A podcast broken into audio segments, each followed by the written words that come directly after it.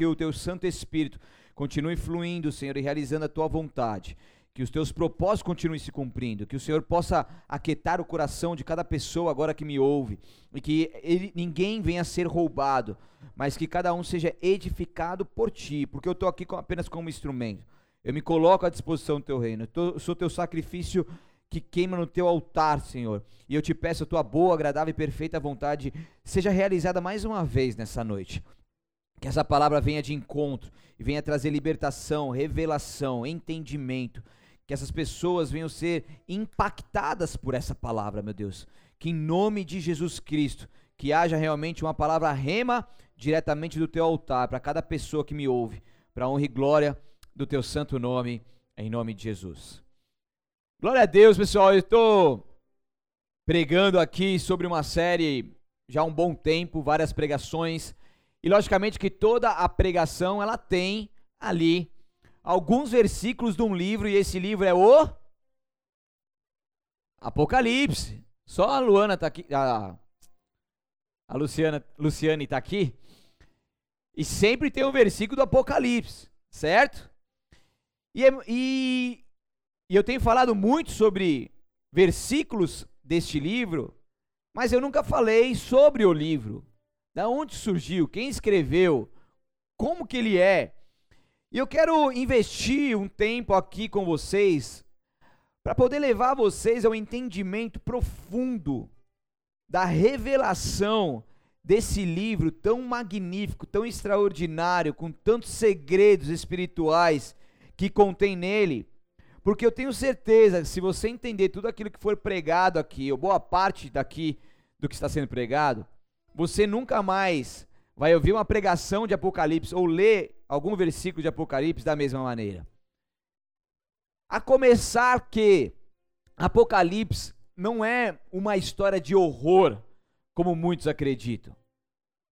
Porque muitas pessoas ao falar de Apocalipse, meu Deus, o negócio sai, cai fogo do céu, o mar vira sangue, que não sei o que, isso é uma história de horror, eu não quero nem ler. E tem gente que vive isso como um tabu mesmo e coloca de lado e nem, nem ousa a, a poder tentar entender ir além e poder ler mais sobre esse livro e simplesmente cria um bloqueio, como muitos e muitos cristãos criam, como se fosse uma história de horror. Para o cristão, Há promessas maravilhosas de um futuro fantástico nesse livro. Quanto à sua data, não existe uma unanimidade quando que ela realmente foi escrita, mas tudo indica que este livro foi escrito na última década do primeiro século, cerca de 95, 96 depois de Cristo. Foi perto do fim do reinado do imperador Dominiciano, que reinou de 81 a 96 depois de Cristo. E hoje você vai ter uma, uma aula de mergulhando na palavra. Então aperte seu cinto que a gente vai decolar bem alto hoje. Amém? Estão comigo ou não estão? Pastora, beijo para você, te amo. A gente vai aprender muita coisa. Apocalipse significa o desvelar dos mistérios divino, divinos.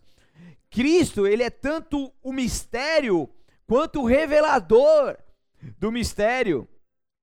Essa palavra, ela deriva do grego apocalipse, do latim é revelatio, que significa revelar. No inglês é revelação, expor à vista e metaforicamente é descobrir uma verdade que se achava oculta. O livro de Apocalipse não é um tabu, não é um livro misterioso que deve ser colocado em sete chaves e não deve ser compreendido. Na verdade, ele é um livro aonde encontram-se coisas, verdades que devem ser descobertas por todo cristão. São verdades ainda ocultas àqueles que ainda não entendem, mas que devem ser descobertas a todos aqueles que devem se esforçar para isso a começar essa pregação e começado este livro, quero que você abra comigo em Apocalipse, deixa aberto Apocalipse, a gente vai ler vários versículos aqui, mas vai ser um de cada e você vai acompanhar comigo. Apocalipse 1, versículo 1. Para começar.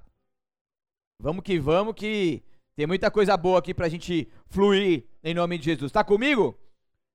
Quem achou, dá um glória aí. Não achou ainda? a internet tá fraca. Beleza, tudo bem. Você ainda da sua casa acredita que você achou, certo? Você tá com a Bíblia aí, né? Você não vai pegar, você não vai assistir o culto sem a Bíblia na mão, né? né? Vai pro culto, vai, vai com a Bíblia, certo? Apocalipse 1:1 diz: Revelação de Jesus Cristo. Você pode repetir comigo? Revelação de Jesus Cristo. Que Deus lhe deu para mostrar aos seus servos as coisas que em breve devem acontecer, e que ele, enviando por intermédio do seu anjo, notificou a seu servo João. Então, Apocalipse é o que? É o livro da revelação de Jesus Cristo. É a revelação tanto de Cristo quanto em Cristo. Então, a contribuição teológica primária do Apocalipse é para a escatologia. O que, é escatologia? É aquilo que a gente vem aprendendo durante essa série toda, toda que é o estudo do fim dos tempos, a doutrina das últimas coisas. Então, Apocalipse tem essa contribuição teológica para que a gente possa aprender esses segredos ocultos e assim para que eles sejam desvendados para nós, revelados para nós, como um estudo do fim dos tempos. A doutrina das últimas coisas. Então, com este livro, Deus estava mostrando aos seus servos os eventos que em breve haveriam de se cumprir, porque isso a gente vai aprender um pouco mais sobre as igrejas daquela época, que também Apocalipse tem a ver com as igrejas daquela época, tá? E até os eventos eternos do novo céu e da nova terra. Então este livro, ele foi tanto escrito para aquele momento onde João foi usado por Deus e teve essa revelação de Jesus, tanto para os dias de hoje. Então, quatro vezes o autor se identifica como João, tá? A começar com o verso 1 do capítulo 1 que acabamos de ler. Então, a tradição primitiva unanimemente identificou como João, o apóstolo, o autor do quarto evangelho e também das três epístolas, primeira, segunda e terceira João. Esse mesmo João, o apóstolo, como então o escritor da revelação de Deus para o livro então de Apocalipse. Ele recebeu uma revelação de Cristo em toda a sua glória. Ele viu na sala do trono do céu e ele recebeu um desvelamento sobrenatural do plano do tempo do fim de, do tempo de Deus, do plano do fim do, de, do, do fim dos dias, do fim do tempo. Então tudo isso foi colocado ali, uma honra para João, colocado ali na, na, na, para ele como uma revelação exclusiva. E revelação, igreja, é algo que deve ser encontrado os seus mistérios. Amém? E a gente tem, porque a gente tem Jesus Cristo que é que a revelação é tanto dele quanto nele. Então, o livro de Apocalipse, ele tem como propósito revelar a completa, olha isso, se liga só, a completa identidade de Cristo e transmitir esperança e conselhos aos crentes. Espera aí, mas não é um, um livro de horror, de fim dos tempos, e o mundo acabar, e o apocalipse. Você precisa ressignificar a sua ótica quanto a esse livro maravilhoso. Porque ele tem como propósito revelar a completa identidade de Jesus Cristo. Ele, como toda a Bíblia, ele é cristocêntrico. Em todo momento nós vemos Jesus reinando. E esse reino de Jesus, ele transmite para aqueles que entendem essa revelação, transmite esperança e dá a nós, cristãos, conselhos e uma mensagem de fé, uma mensagem de dias melhores que virão. Mas como se o mundo vai acabar? Porque quando nós estamos em Cristo, nós entendemos que com certeza dias melhores virão, porque esses dias serão vividos não nessa terra, mas na eternidade. Diga uau. Então ele foi escrito por quem? Me ajuda aí, bastidores. Quem que escreveu o livro de Apocalipse? João. O apóstolo João, o último apóstolo sobrevivente, um velho homem. E ele escreveu no exílio, numa pequena e árida ilha de Pátimos. Estão comigo aí, né? Gostei da Bíblia, ficou bonito. Uma ilha localizada ali no mar Egeu, no sudoeste de Éfeso. Então, depois eu vou falar um pouco mais sobre isso. As autoridades romanas o haviam banido por causa de sua fiel pregação do evangelho. Então João ficava pregando lá, ficava incomodando os romanos, o que eles fizeram? Vai para a ilha de paz fica preso lá. Só que glória a Deus, porque ele foi preso, porque nesse momento de prisão que Deus deu a ele a revelação. Aleluia, diga aleluia. E daí em Apocalipse capítulo 1, agora versículo 9, eu vou ler aqui mesmo para a gente ganhar tempo. Diz assim: Eu, João, irmão e companheiro de vocês no sofrimento, no reino e na perseverança. Pera, não é só no sofrimento, gente. É no sofrimento, mas é também no reino e é também na perseverança para a qual Jesus o sumo sacerdote nos chama. Daí ele diz: estava exilado aonde? Lá na ilha de Pátimos. Por quê? Por pregar a palavra de Deus e testemunhar a respeito de Jesus. Ele foi preso porque ele continuou pregando a palavra de Deus, mesmo sendo ameaçado de morte e de prisão. Um homem fiel que entendeu o propósito, um homem fiel que andou com Jesus, um homem fiel que, que entendeu a palavra e foi impactado por ela, isso fez verdadeiramente dar a sua vida em prol do reino.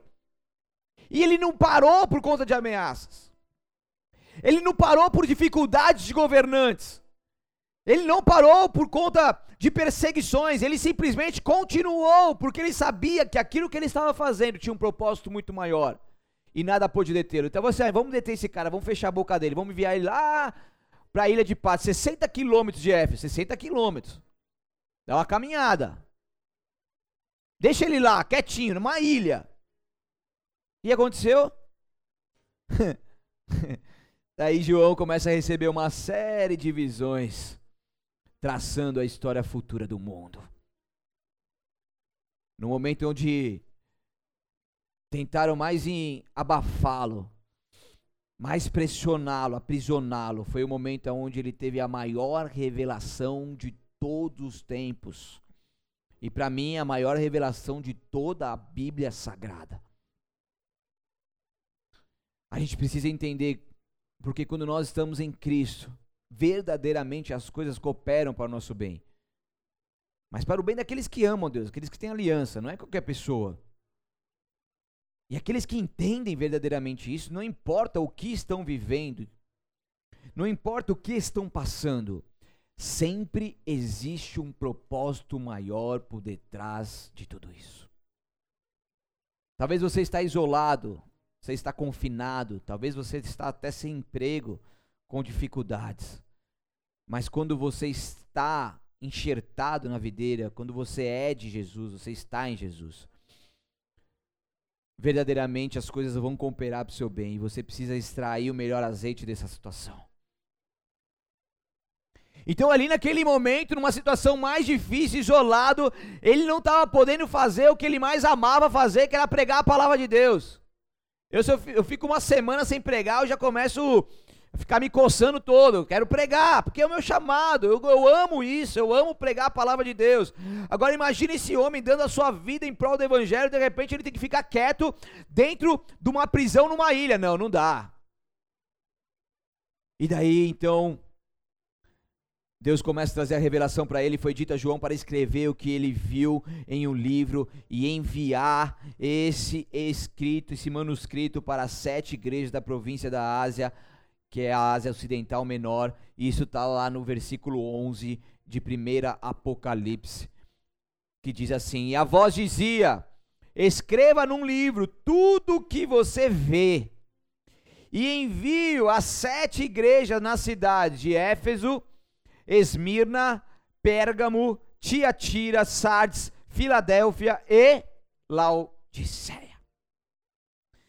Então a maioria dos estudiosos acreditam que as sete igrejas da Ásia, a quem João escreve esta obra, estavam sofrendo uma perseguição realizada sob o imperador Dominiciano. Então essas palavras, se você pegar ali os primeiros capítulos de Apocalipse, fala muito sobre é, para a igreja, e isso vai revelando então uma mensagem de esperança para aqueles que estavam ali naquela condição de perseguição. Essas igrejas realmente existiam, hoje é onde existe a Turquia, existe até é, um, um, um, passeio, né? Que você consegue conhecer ali as, os locais onde eram as igrejas. Um passeio muito bonito que infelizmente não está acontecendo nesses dias, logicamente, né? Mas ali então Deus dá a visão, então no capítulo 1, Deus chama, Deus chama João, ele traz a visão, ele traz a revelação, e a partir do capítulo 2 de Apocalipse, ele começa a falar Éfeso, Esmina, Pérgamo, Tiatira, e daí ele vai falando, até no capítulo 3, ele vai para a igreja de Sardes e termina, depois vai para Filadélfia e termina em Laodiceia no capítulo 3. Então no, no capítulo 2 e 3, é algo exclusivo para a igreja. Mas é interessante nós notarmos que era sim para aquelas igrejas que existiam naquela época, mas espiritualmente falando, no âmbito geral, nós vemos que cada igreja dessas sete igrejas de Apocalipse representa uma etapa que a igreja aqui na terra viveu e está vivendo. Então, se você, eu vou te dar uma lição de casa. Vocês querem uma lição de casa para você aprender um pouco mais de Apocalipse? Não? Sim ou não?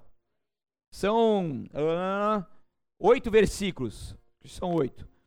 Você lê os últimos, você lê sobre a igreja de Laodiceia, capítulo 3. Se quiser ler o 2 e o 3, melhor ainda. Mas se, se não, lê só os últimos versículos do capítulo 3 falando sobre Laodiceia. E você vai se espantar o quanto que a era que nós estamos vivendo como igreja é verdadeiramente a era da sétima igreja da igreja de Laodiceia. Uma igreja rica, próspera, que existia ali então o colírio para que importava que exportava ali para que muitas pessoas pudessem ser curadas seus, nas doenças com seus olhos. Existia ali um lugar onde fazia os seus tecidos, mas essa igreja tinha realmente deixado de cumprir o teu papel. E nessa igreja existe ali o versículo 20 que diz: Preste atenção, eu estou à porta, a igreja de Laodiceia, e bato. Se você ouvir a minha voz e abrir a porta, entrarei e junto faremos uma refeição como amigos. O vitorioso se sentará comigo em meu trono, assim como eu fui vitorioso e me sentei com meu Pai. Como eu digo, essa palavra que muitos usam para pessoas que ainda não aceitaram Jesus, não é uma palavra para conversão. Na verdade, é uma palavra para uma igreja que simplesmente colocou Jesus para fora. O que a gente tem visto nos dias de hoje?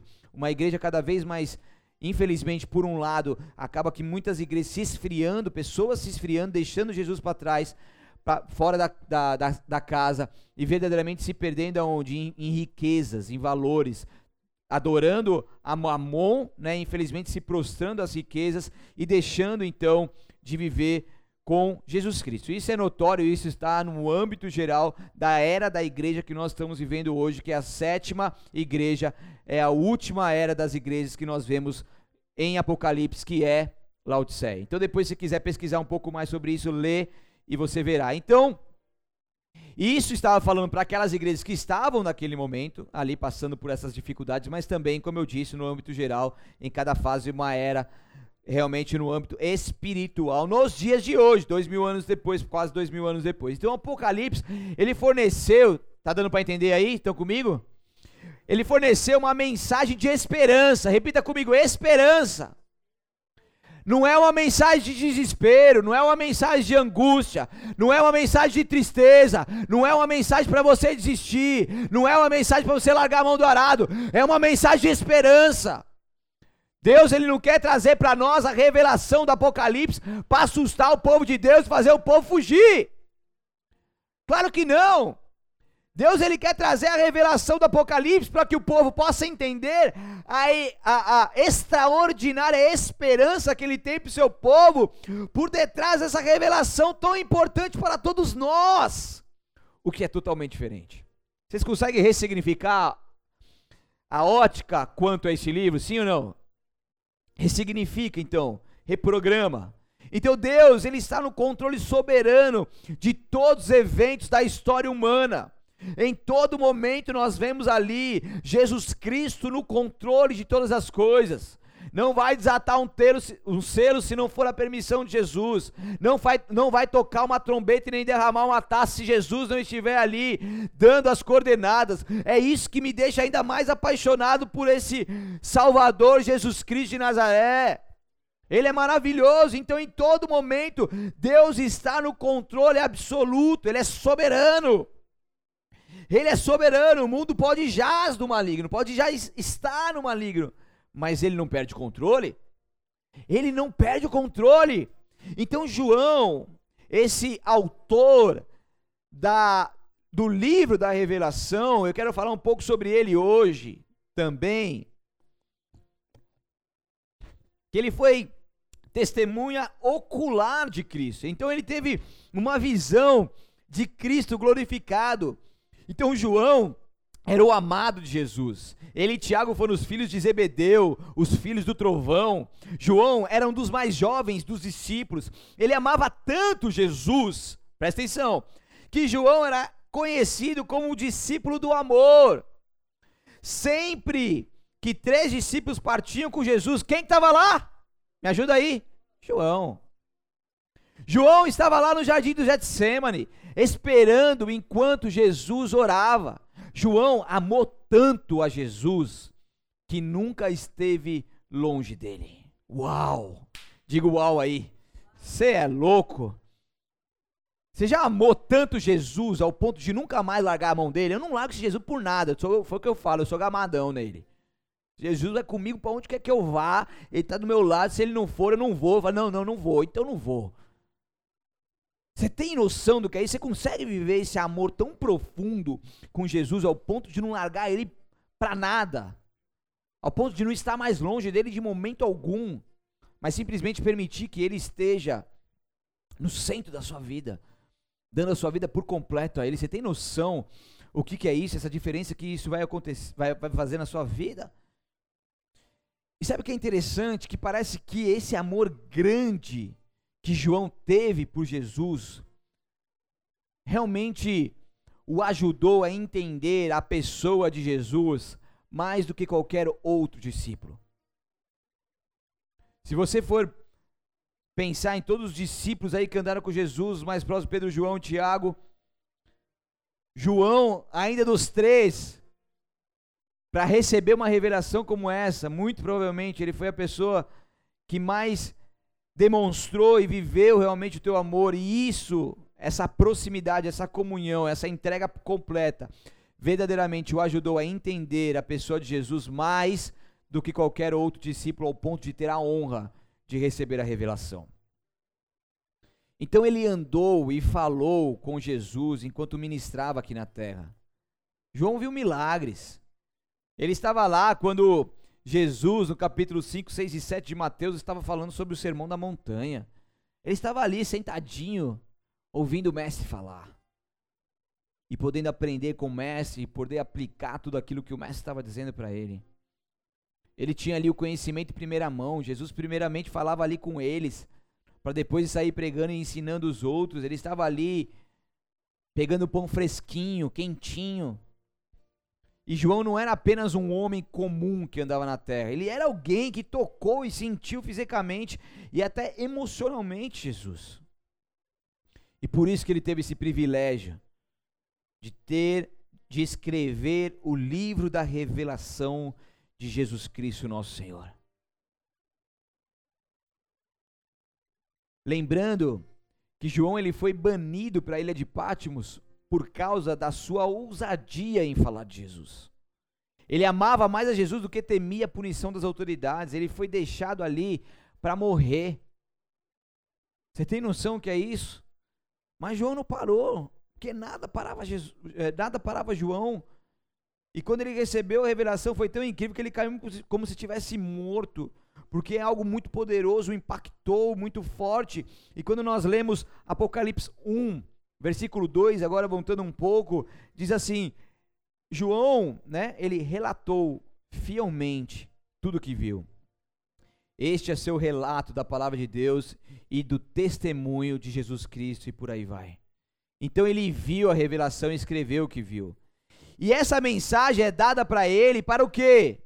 Espantar os cristãos, sim ou não? Lógico que não. Dá medo nos cristãos, sim ou não? Lógico que não. Essa revelação vem para encorajar os cristãos. Porque são cristãos que não devem ser pegos despreparados, sem o conhecimento.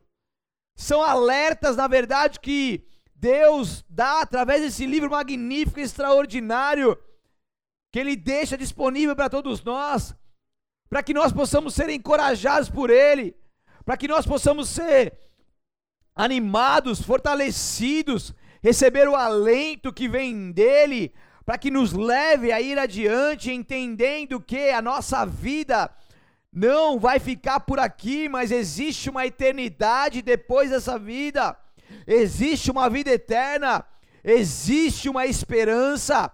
Existe uma nova Jerusalém, uma bodas do Cordeiro, a ceia do Cordeiro, as coroas, as recompensas, os galardões. Existe uma morada celestial. Então é isso que a gente precisa ver. A gente não, se a gente está vendo Apocalipse de outra maneira, a gente precisa ressignificar como que nós estamos enxergando este livro. Amém? Dá um friozinho na barriga, às vezes dá, mas entenda uma coisa. Ele vem para trazer a esperança e encorajar as nossas vidas. Apocalipse 1:3 diz: "Feliz é aquele que lê as palavras dessa profecia. E felizes são aqueles que ouvem sua mensagem e obedecem ao que ela diz, pois o tempo está próximo."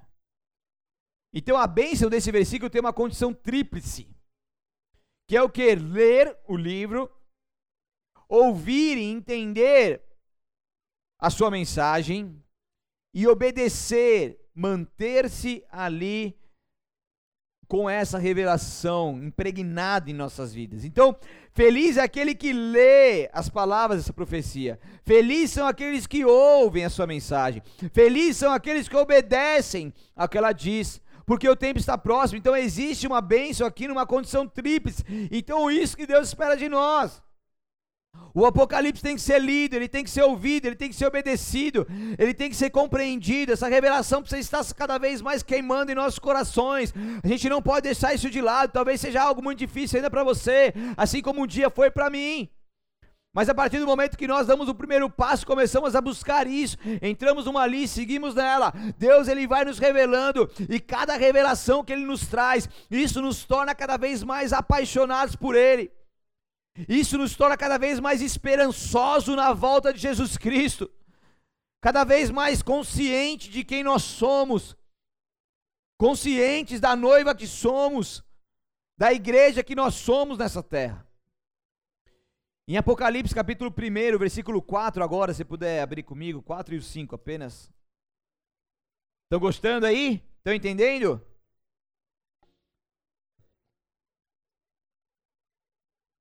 Apocalipse versículo 1, desculpa, capítulo 1, versículo 4. Diz assim: Eu, João, escrevo às sete igrejas da província da Ásia, graça e paz a vocês da parte daquele Desculpa. Daquele que é, que era, que ainda virá, dos sete espíritos que estão diante de seu trono e de Jesus Cristo. Ele é a testemunha fiel dessas coisas, o primeiro a ressuscitar dos mortos, e o governante de todos os reis da terra, o rei dos reis. Toda a glória, toda, toda a glória, seja aquele que nos ama, Aquele, aquele, aquele que nos libertou de nossos pecados por meio do que? Do seu sacrifício, do seu sangue derramado ali na cruz do Calvário. Aleluia! Graça e paz de vocês, parte daquele que é, que era e que ainda virá. Existe uma promessa de volta de Jesus Cristo. Ele acendeu os céus, ele prometeu que irá voltar. E ele vai, vai voltar, porque assim como todas as suas profecias ele tem cumprido, ele cumprirá mais uma das suas.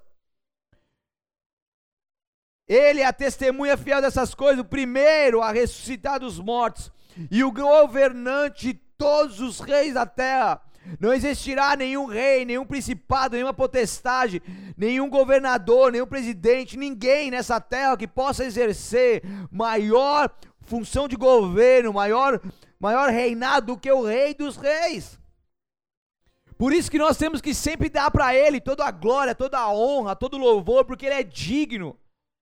Você levanta o altar de adoração quando você se prostra a ele e começa a adorá-lo e começa a engrandecê-lo e começa a dar a Ele toda a glória, porque toda a glória tem que ser aquele que nos ama e nos libertou dos nossos pecados por meio do teu sangue, porque se não fosse o sangue de Jesus Cristo na cruz do Calvário, a gente estava condenado à morte eterna. Mas Ele deu a sua vida por mim e por você, Ele pagou um alto preço um preço de cruz, um preço de vida. Ele deu a sua vida como o Cordeiro Pascal. Como ovelha muda até o matador ele foi. Ele foi por quê? Por amor a mim, por amor a você. Ele tinha todo o poder de destruir todos aqueles que se levantaram contra ele, de se libertar, mas ele foi através da sua renúncia, entrega total ali, daquela cruz para mim e para você. Ele tem que receber toda a glória, isso é inquestionável. Ele nos libertou, ele nos libertou. João, então, ele tornou-se o líder apostólico da igreja em Éfeso após a morte de Paulo e a destruição de Jerusalém por Roma na década de 70, no ano 70 depois de Cristo. E daí então João ele, ele assume um papel apostólico para cuidar da igreja de Éfeso e depois ele começa a exercer um cuidado pastoral e apostólico das igrejas filhas de Éfeso em toda a província da Ásia. E ele começa a cuidar das sete igrejas ali, das igrejas ali, começa a dar todo o cuidado apostólico para que elas pudessem então crescer. E por isso que Deus ali leva ele a uma exortação para aquelas igrejas, para que elas continuem no prumo, para que se aprumem. Quem tem ouvidos ouça o que o Espírito diz à igreja. Então Apocalipse é o que?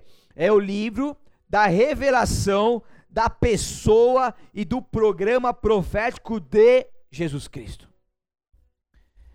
Apocalipse é a revelação de Jesus Cristo. Ali a gente pode aprender, quer aprender sobre Jesus? Você vai aprender muita coisa no, no livro da revelação. E ali então nos mostra o programa profético de Jesus Cristo. Parte do plano da tua salvação para a humanidade. Parte do plano soberano de Deus para as nossas vidas. Que maravilhoso. Qual o objetivo desse livro misterioso? Quer saber? Só a Lu, vou falar para você nos bastidores depois então. Querem saber ou não quer? Vocês estão meio desanimados, mano? Biro, quer saber? Só porque você tá com cabelinho novo, Biro. Quatro coisas breves aqui como objetivo desse livro misterioso. Misterioso é que tem mistérios ocultos que devem ser conhecidos a todos nós. Primeiro, foi escrito para encorajar os crentes a suportar a perseguição e perseverar através do sofrimento, sabendo do que? Que a vitória de Cristo sobre o mundo e o diabo é garantida e certa. Uau!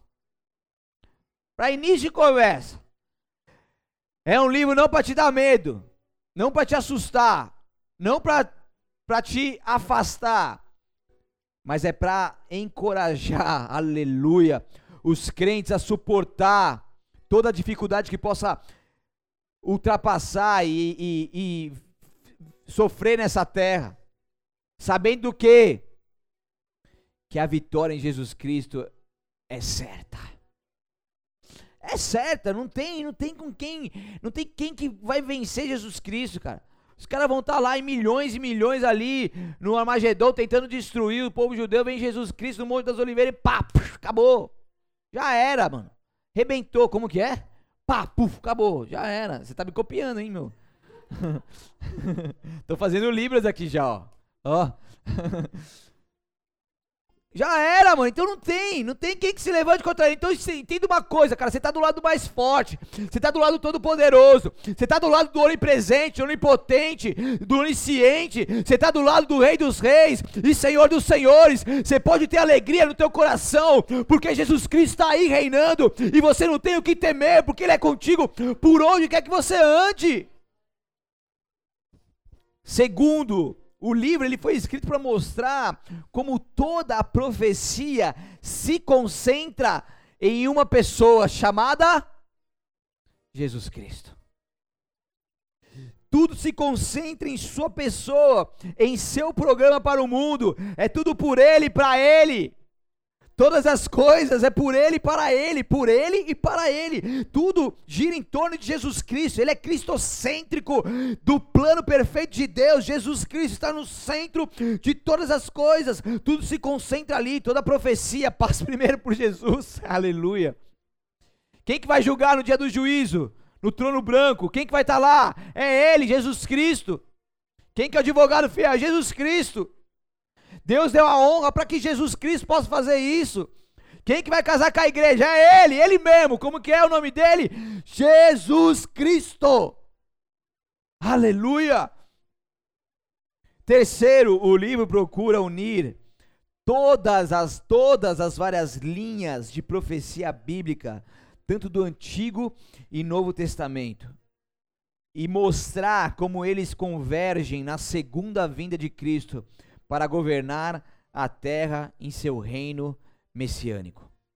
Então você vai vendo a Bíblia Sagrada inteira e todas elas vão se conectando, unindo todas as várias linhas de profecia bíblica.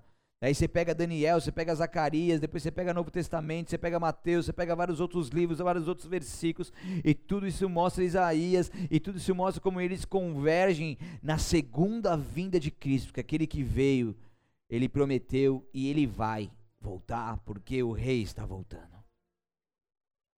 Quarto e último. Não, é o último dessa parte. Quarto, o livro procura corrigir alguns problemas morais e doutrinários que existiam nas sete igrejas, como eu falei, mas logicamente que ainda existem nos dias de hoje e deve ser aplicado nas igrejas de hoje e instruir os cristãos em coisas como salvação, profecia e a pessoa de Cristo e a vida cristã. Então, esse livro ainda tem como objetivo de realmente nos alinhar conforme a vontade de Deus. De nos fazer posicionar, porque você pega, meu, essas chibatadas aqui é, de carta às igrejas e fala, meu Deus, eu preciso me alinhar aqui, eu não posso, eu não posso cometer esse erro. Quem tem ouvidos, ouça. E ali então ele vai instruindo os cristãos, destinando eles à salvação eterna, dando eles a profecia de Cristo e levando eles a verdadeiramente uma vida cristã. Uau! Vai falar que você não vai ver esse livro de outra maneira a partir de hoje? Sim ou não? Me ajuda aí, os bastidores. É ou não é? Então a glória e o domínio, né, a autoridade de Cristo, eles são enfatizados durante enfatizados ao longo deste livro. Lá em Filipenses capítulo 2, deixa eu ver como eu estou aqui de tempo. Versículo 9. Versículo 9 ao 11. Se quiser abrir, pode abrir. Filipenses 2, 9 ao 11. Senão eu vou lendo aqui. Diz assim: Pelo que também Deus, Deus, o exaltou sobremaneira e lhe deu um nome que está acima de todo o nome, todo, todo, todo, todo. Para que o nome de Jesus se dobre todo joelho, repita comigo, todo joelho, nos céus, na terra e debaixo da terra. E toda a língua, toda, toda a língua confesse que Jesus Cristo é o Senhor, para a glória de Deus Pai. Porque quando Jesus voltar, meu irmão, Daí aqueles que não acreditavam, aqueles que blasfemavam, aqueles que não davam valor, aqueles que não entendiam, aqueles que eram contra, aqueles que seguiram seus próprios caminhos, todos, todos, todos, todos eles vão entender que verdadeiramente Jesus é o Rei dos Reis. Então entenda isso agora que você está aqui nessa terra, que você respira, que você está vivo, que Jesus não voltou ainda. E se proste a Ele. Ele é exaltado. A gente está falando do livro de Filipenses agora. Ele é exaltado, ele é engrandecido, todo joelho vai se dobrar, toda língua vai confessar que Jesus Cristo é o Senhor, para a glória de Deus Pai. Esta é a verdade, é a grande esperança e expectativa de todos os verdadeiros crentes de hoje, e é o tema do Apocalipse, do livro da Revelação. a morte e ressurreição de Cristo e a promessa da segunda vinda. Essa é a verdade e esperança. É isso que o meu coração e o seu coração tem que encher de expectativa como cristãos que somos nos dias de hoje, para que nós possamos entender ainda mais o tema do livro da revelação. Porque quando se fala Apocalipse, eu mesmo fui ler um livro, Apocalipse está lá o, o mundo todo destruído. Você vai ver qualquer filme escrito Apocalipse, você vai ver, é ruim. É só desgraça. Então isso na nossa mente já vai sendo programado. Então você já associa Apocalipse com desgraça, com o fim do mundo, com tudo pegando fogo, tudo sendo destruído, pessoas morrendo. Mas eu quero desconstruir algumas coisas junto com contigo agora, fazer um exercício de desconstrução um pouco nesta noite, para que a gente possa construir um outro lado, para que a gente ressignifique. O que é ressignificar? Eu tenho ali uma cultura, eu tenho ali um modo de pensar mas eu consigo enxergar num outro ponto de vista. Eu estou pensando sempre aqui, mas agora eu vou para um outro lugar. E de um outro ponto de vista eu consigo enxergar de uma outra maneira que antes eu não enxergava. Eu ressignifico. E aquilo que antes era só sinônimo de desgraça, de destruição, ao eu ressignificar, isso passa a ser também sinônimo de esperança. Apocalipse 1,8 ele diz: Eu sou o Alfa e o Ômega. Diz o Senhor Deus, aquele que é, que era Opa! E que há de vir. O Todo-Poderoso. o Todo-Poderoso. Autoridades enviaram João a esta ilha de Pátion para impedi-lo de proclamar Jesus, como eu disse aqui. Mas nós vemos também que ali Deus tinha os seus planos nessa estada dele ali. Então Deus transformou algo ruim em algo maravilhoso para todos os tempos. Foi no exílio também que Jacó se encontrou com Deus em Betel, Moisés estava no exílio, exílio quando viu a sarça dente. Elias ouviu a voz ainda tranquila de Deus enquanto estava correndo para um local seguro. Daniel também estava no exílio quando viu Deus e seu trono executando o julgamento e ali deu o nome de ancião dos dias. O que eu quero dizer com isso? Que não importa a situação que nós estejamos vivendo, não importa o exílio que esteja na nossa vida, não importa o deserto que estivemos passando. O que importa é que quando nós entendemos que somos de Deus e Ele é soberano, nós verdadeiramente viveremos coisas incríveis com Ele.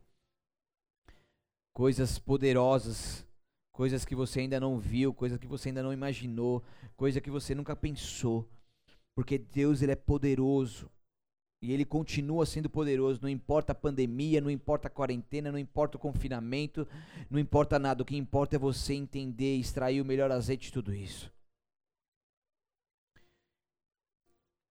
E daí eu vou um pouco além agora. E você que ainda não é apaixonado por Jesus, eu, eu acredito que depois dessa pregação e daquilo que eu vou falar ainda mais agora,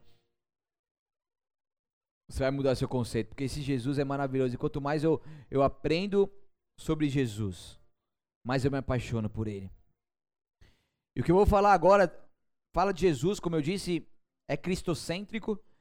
E tudo isso no livro de Apocalipse, desde o capítulo 1 até o capítulo 22, Jesus Cristo é mencionado, é apresentado no livro da Revelação, nesse magnífico livro da Revelação. Jesus Cristo ele é apresentado como testemunha fiel, o primogênito dos mortos e o regente dos reis da terra. Como Alfa e Ômega que nós lemos aqui. Como aquele quem é, quem foi e quem é o próximo todo-poderoso. Como o filho do homem. Como aquele que estava morto, mas agora está vivo para sempre. Ele é apresentado também como filho de Deus, como aquele que é santo e verdadeiro, como o Amém, o testemunha fiel e verdadeira, o começo da criação de Deus. Ele também é apresentado como o leão da tribo de Judá, como o cordeiro no céu, com autoridade para abrir os selos, como o cordeiro no trono, como o Messias que reinará para sempre Ele também é apresentado como a palavra de Deus, como o majestoso Rei dos Reis e Senhor dos Senhores, retornando em glorioso esplendor para conquistar seus inimigos. E por fim, mas não menos importante, como a raiz e o descendente de Davi, a brilhante estrela da manhã. Esse é Jesus Cristo. E tudo isso que eu acabei de falar está escrito num livro que muitas vezes você rejeitou, que é o livro da revelação, que se chama Apocalipse. Jesus Cristo nos amou. Com seu supremo amor pela humanidade, ele morreu por nós. Romanos 5:8 diz: "Mas Deus nos prova seu grande amor ao enviar Cristo para morrer por nós quando ainda éramos pecadores. Ele lavou-nos. Nele nós somos redimidos dos nossos pecados através do sangue e morte de Jesus Cristo. Nós podemos ser lavados, purificados, justificados, santificados por esse sangue que foi derramado na cruz do Calvário. E ainda sem merecer, pela tua graça e misericórdia. Ele vai lá e nos faz como reis e sacerdotes nessa terra. Na igreja verdadeira, ninguém é chamado sacerdote singular exceto Cristo. Mas os crentes são parte de um quê? De um sacerdócio real, como nós vemos em 1 Pedro. Sem gente merecer. Fala, filhão, é o seguinte. Agora você é propriedade exclusiva minha. Porque eu te comprei por um alto preço o preço do sangue de Jesus Cristo, meu filho, na cruz do Calvário. E além de você ser propriedade minha, mesmo sem merecer, sendo um pecador, que não queria nem saber de nada, eu vou te dar, um, eu vou te dar uma patente. E a partir de agora você é sacerdócio real. Você tem acesso ao banquete celestial, você tem acesso ao trono da graça. Agora você não é mais um homem, uma mulher que mora nas vielas espalhadas por aí, sem pai, sem mãe, órfão. Agora você tem um pai, agora você tem uma autoridade, você tem uma veste nova, agora você tem a purificação que vem diretamente de Deus, e agora você se assenta na mesa comigo. Ah, mas isso não interessa, porque ele nos pagou, ele nos comprou por um alto preço. Ele nos fez propriedades exclusivas dele. E ele ainda nos fez como sacerdócio real. Que amor é esse, gente? Pelo amor de Deus. Que amor é esse? Quem que faz isso por você? Quem que se entrega por completo por você? Que Jesus Cristo é esse? Que religião que faria isso por você? Que pessoa que faria isso por você?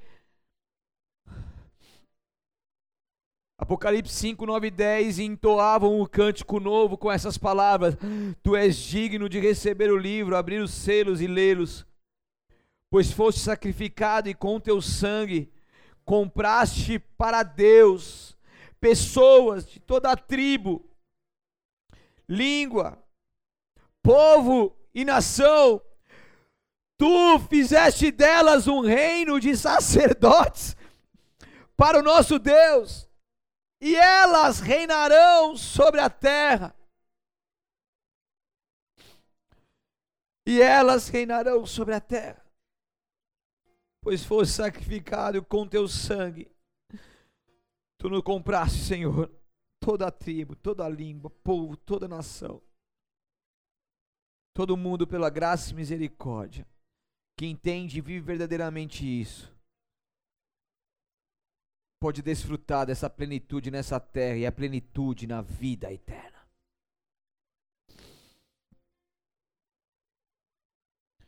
Jesus Cristo aquele que era, que é e que há de vir. Por que rejeitar um amor desse? Por que colocar para fora da sua casa esse homem que só quer te ajudar, só quer te curar, só quer te libertar, só quer sentar na mesa com você, conversar com você, comer com você, te fazer companhia, enxugar suas lágrimas, curar suas feridas te libertar das suas mazelas. Ele só quer o seu bem. Ele só quer que você o aceite como seu Senhor e Salvador, porque Ele não vai invadir o seu coração de maneira alguma. Deus ele deu para cada um de nós um livre arbítrio, isso é um poder de escolha que cada um tem. Eu não sei você, mas eu há 15 anos eu pude fazer a melhor escolha da minha vida.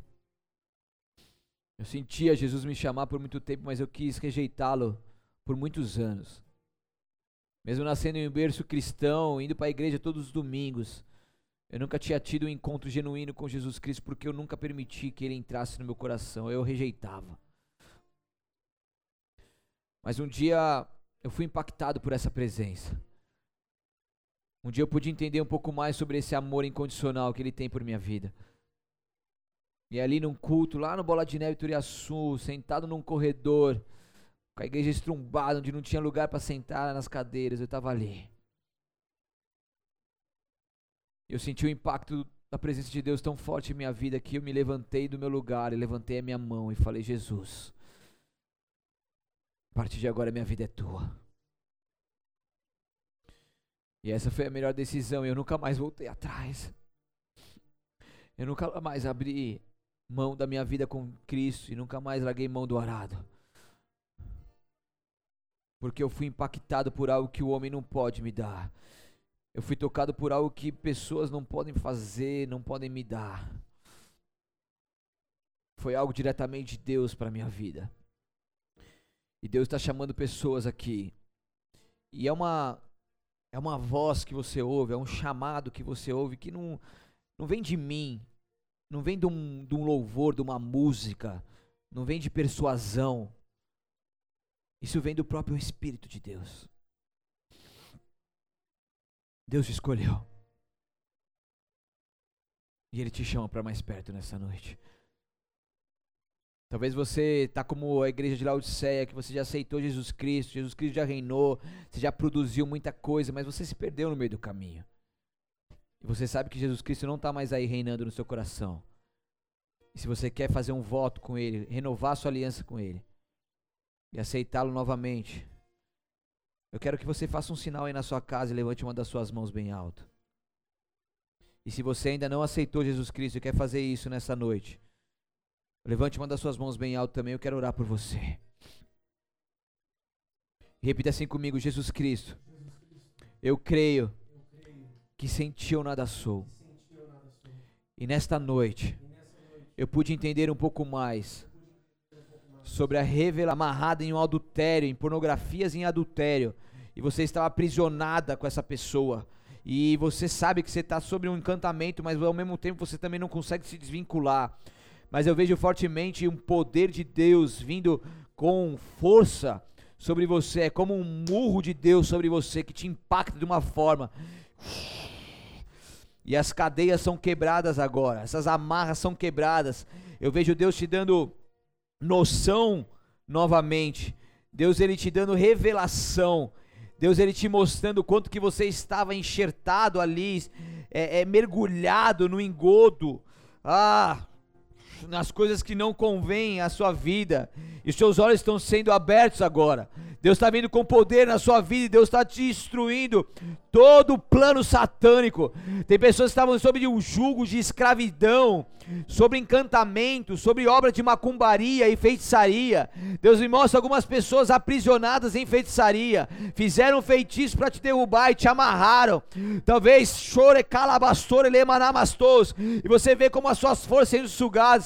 Eu vejo como um povo numas co nas costas de alguma pessoa aqui, e esse povo ele vem sugando, te minando, e você está encurvada, encurvado. Oh, e é uma força maligna tão forte que você não está sabendo lidar, mas isso está acontecendo por conta de uma feitiçaria, por conta de um, de um trabalho que foi feito para te derrubar. Mas o poder de Deus é maior. Jesus Cristo morreu na cruz do Calvário por mim e por você, e nessa noite, nessa noite, Ele resolveu te visitar, Ele resolveu te abençoar. Ele resolveu manifestar mais uma vez a tua graça e misericórdia. Rapassura, elebatara canchos, e este será um sinal que você nunca mais voltará a fazer essas práticas, porque você vai ver agora um toque sobrenatural de Deus sobre a sua vida, e isso vai te fazer lembrar, para que você nunca mais volte a essas práticas mundanas, porque Deus está te visitando e te marcando com a glória dEle. Show! Show! Eu declaro o sangue de Jesus sobre você. O sangue de Jesus sobre cada um que me ouve agora. O sangue que foi derramado naquela cruz do Calvário, Senhor, seja colocado sobre nós agora. O sangue que é a maior moeda espiritual que existe no mundo espiritual. Nenhum outro sangue derramado é maior e mais poderoso do que o sangue de Jesus. Os demônios foram liberados, principados e potestades liberados para atuar diretamente ou indiretamente em nossas vidas. Agora nós rogamos pelo sangue de Jesus seja passado sobre nós. E nós rogamos Jesus Cristo de Nazaré. Perdoa os nossos pecados. Nos livre de todo mal, nos revista com a tua armadura. E nos faça verdadeiramente viver todos os dias de nossas vidas posicionados, enxertados na videira verdadeira. E que a gente não venha temer mais nenhum dia mal. Show! Santo Deus. Deus está vindo com o teu vento impetuoso. O vento impetuoso, eu vejo o vento impetuoso de Deus encontrando lares aqui, encontrando pessoas. E a visão que Deus me mostra são pessoas que estão sendo tocadas por esse vento. Mas esse vento não te derruba esse vento vai levando tudo aquilo que não é de Deus para fora. Eu vejo o seu corpo intacto ali, mas atrás de você é como se estivesse saindo coisas ruins que não pertencem a Deus. Sabe por que, que Deus está fazendo isso? Porque tem pessoas que estão sendo profundamente tocadas por algo que não vem de homens. E Deus está vendo esse clamor que está acontecendo aí no seu interior. Eu vejo pessoas clamando tanto, e esse clamor ele está chegando ao coração de Deus, ele está chegando ao altar de Deus. Deus te tocou, Deus te pegou nessa noite. Deus te pegou nessa noite. Pessoas que nem vão conseguir dormir direito porque Deus te pegou de uma forma que está te dando uma revelação. Está te dando uma revelação. E esse vento está soprando. Está soprando, está levando embora aquilo que não é dele. Deus viu fé no seu coração. Deus viu dedicação. Deus viu o clamor. Deus viu o clamor. Deus viu o clamor. Deus viu o clamor. Deus viu a fome. Deus viu a sede. Seja visitado por essa glória. Adore a Ele. Adore a Ele.